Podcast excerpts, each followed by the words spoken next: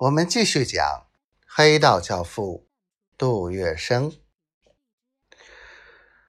为了名正言顺、方便联络途众，三大亨和杨虎、陈群决定给这支民间武装队伍取一个对外公开的名称。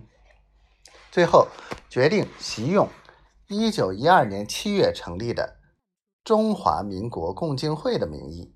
定名为中华共进会，而其中另一层含义，则为青红两帮人士团结在共进的大旗之下，通力合作，完成任务。在推选谁当会长的时候，让杨虎和陈群一致认为此位非杜月笙莫属，但狡诈的杜月笙深知这不是一个好差事。于是推举了一名红帮的大佬蒲金荣做共进会的会长。经过一段时间的组织，共进会下共聚集了将近一万六千人的流氓队伍。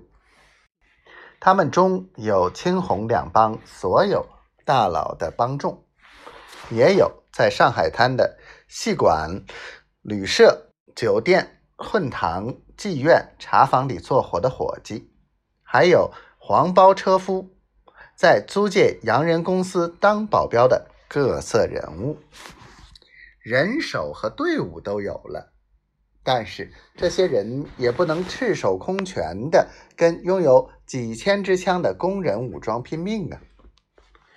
为了反共大业，杜月笙不惜下了血本。他自己出资购进了一批武器装备，分发给手下徒众。杜月笙这帮人马准备完毕之后，蒋介石也开始了他的动作。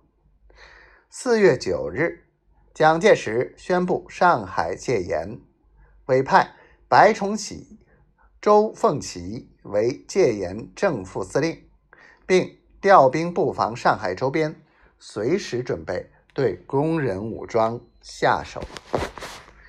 正当各路人马蠢蠢欲动，马上就要行动时，狡诈的杜月笙突然提出，他要设宴请一个人，这个人就是汪寿华。汪寿华是上海工人领袖，上海总工会委员长。自从领导上海工人罢工，组织工人纠察队，发动武装起义，汪寿华在上海工人之中名声鹊起，威望甚高，已经成为了上海工人武装的领导。